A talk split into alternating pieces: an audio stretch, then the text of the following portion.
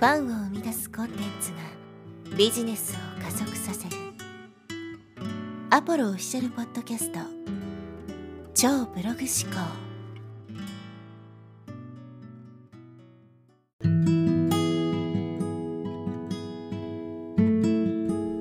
はい、えー、こんにちは、ポロです、えー、今日はですね、僕がどうやってコンテンツのアイデアを考えているのかという話をですね、シェアしていきたいと思います。コンテンツビジネスに取り組んでいる人はですね、ちょっと興味があるかと思うので、まあ、ぜひですね、最後まで聞いてほしいと思います。去年ですね、僕2020年は、まあ、コンテンツ大体まあ40から50ぐらいですね、作ってきたわけですけど、まあそんなにですね、どうやってアイデアが出てきたのかっていうことで疑問に思う人も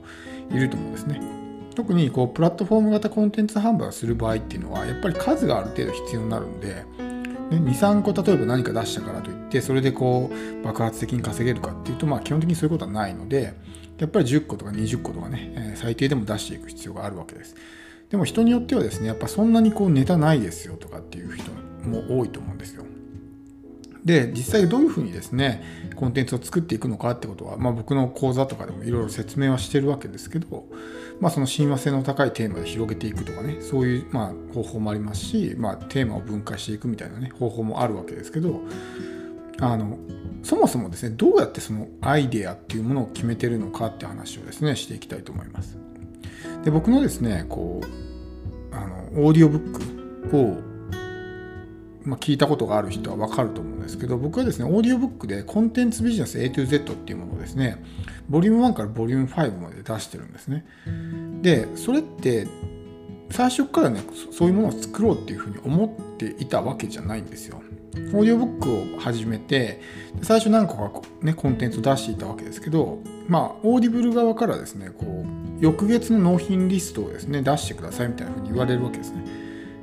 まあ、月の半ばぐらいに出してくださいって言われてそれにまあ記入して来月はこういうの出しますみたいな感じで提出するわけですよ。ただその時点ではですね具体的なコンテンツの内容って全然固まってないんですね。とりあえずこんな感じで出そうかなみたいなので決めて出すわけです。で例えばすでにユーデミーとか電子書籍でもうコンテンツを出している場合は単純にそれを音声化するだけでまあオーディオブックが作れるんでそういうものに関しては特にねもう元の原稿というかネタがあるからそんなにまあ大変ではないんですけどあのコンテンツビジネス A to Z っていうのはオーディオブックでしか今のところ出してないんですね。であれって別にその原稿の元ネタがあったわけじゃないんですよ。で何ていうんですか先にテーマを決めたんですね。だからこうオーディブル側からまあ、連絡が来て来月の納品リスト出してくださいって言われた時に全く何の何て言うんですかねこの具体的な内容とかも決まってないけどもとりあえずねコンテンツビジネスに関する何かね音声オーディオブック出そうと思ったんでとにかくまあ、仮タイトルとかでコンテンツビジネス仮、カッコ仮みたいな感じで出したんですね。で、そこから決めていったんですよ。だからあれ、ボリューム1からボリューム5になってますけど、最初からね、その5つに分けて出そうとかっていうのを全く思ってなかったわけですよ。で、その提出した後にじゃあコンテンツビジネスの何についてコンテンツを作ろうかなっていうふうに考えた時にじゃあやっぱり最初マインドセットが重要だからマインドセットにしようっていうふうにやったわけですね。でボリューム1ができたわけです。でもやっぱりその一つのオーディオブックでは全てを語り尽くせないのでで次ボリューム2をね出しますって感じでまた納品リストが来た時に出したんで、そこからまた考えるわけですよ。じゃあ次何が必要かなみたいな感じで、じゃあ次、えっ、ー、と、情報発信だったかな。情報発信編をじゃあ作ろうということで出したわけですね。だからその段階では全くボリューム2の発想も何も出てないわけですよ。で、そこからじゃあ何出そうって感じで情報発信したと。で、また翌月に納品リストが来て、で、まだ何かあるだろうなと思って、じゃあプラットフォームにしようみたいな。で、その翌月はじゃあ、えー、リストマーケティングにして、最終はね、まあ、一応ボリューム5で完結5で完結の予定なんですけど高額商品にしようみたいな感じでやってったわけですね。だから最初からボリューム1からボリューム5までのその構想が決まっていたわけではないし具体的なその一個一個のですねどういうことを話すのかっていうのも全くゼロの状態だったわけですね。なんで結構ですねまあちょっとあんまり初心者の方にはお勧めできないんですけど先にテーマを決めてしまうっていうのもありなんですよ。先にテーマを決めてじゃあ何についてそのテーマを決めたらその中でどういうことをね、話していこうとかどういうことを書いていこうってことを後から考えて作っていくわけです。なんでとりあえず先にアイデアを出すっていうのは結構大事かなと思います。そうするともう自分でそれについてじゃどういうふうにね、内容にしていこうっていうのを考えるようになるんでもうすでに自分のあるもので今持っている知識とかでそこから組み立てた状態でじゃあこれ作りますっていうふうにするとやっぱりどうしてもですねあんまり数が出せなかったりとかもう出来上がるまでに時間がかかったりするわけですけど先にテーマを決めてしまってそこからじゃあ何をねそこに足していこうみたいな感じでやっていくと結構ポンポンポンポンコンテンツが作れるんですね。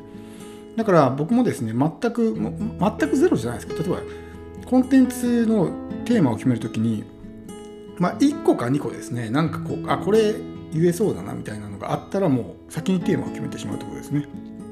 でパブリックスピーキングの講座をユーデミで出しましたけどあれもですね全くそういう構想があったわけじゃないんですよとりあえずパ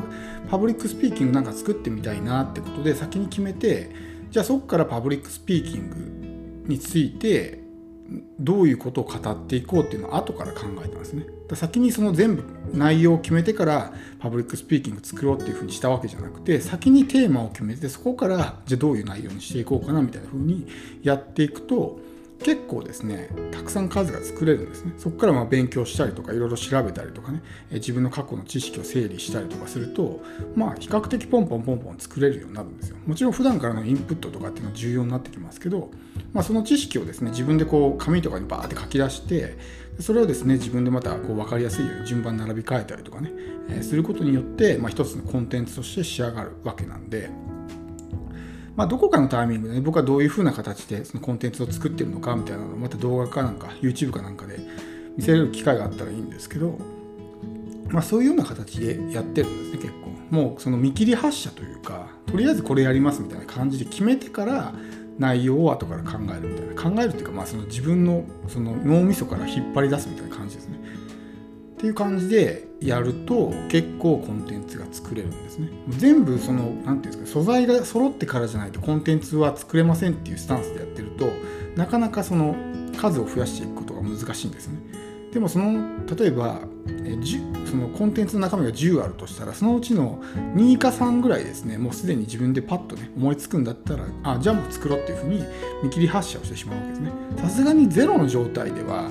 ちょっとね、えー、そこからじゃあ見切り発車で作るって難しいんですけど2か3ぐらいですねあこういうことがあるなっていうのが自分の中にあるんであればもう見切り発車でテーマ決めてこれで作りますって言っても出せるんですよね。それ以外にもこういろいろこう何て言うんですか棚卸しをしていくとあこういうのもあるなこういうのもあるなみたいな感じでどんどん出てくるんであとはこうブレインストーミングじゃないですけどそのテーマに関してじゃあどういうことでえー、自分がねコンテンツを組み立てていけばいいんだろうってことを考えると次から次にですね、まあ、紙に書き出すことができるわけですね。でそういうふうな感じでやっていくと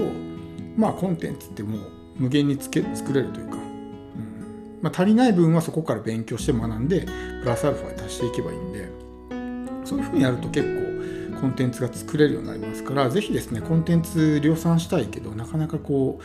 増やせませんとかねアイデアがありませんとかっていう人は今言ったみたいな感じでちょっとですねまあ、中級者以上向けになるかなと、まあ、初心者の方にちょっと難しいかもしれないですけど、まあ、そういう方法もあるんで、まあ、ぜひその、まあ、2割3割の素材がある時点でも見切り発車で出すっていうふうに、ね、してしまうっていうのもありかなと思います。そういうふうにすると、まあ、結構コンテンツって作れるんですよね、うん、今作ってるのも何個かはそんな感じである程度もう見切り発車でテーマだけ決めてそこからこうどんどんどんどん今内容を付け付け足していってるみたいな感じでやってるんで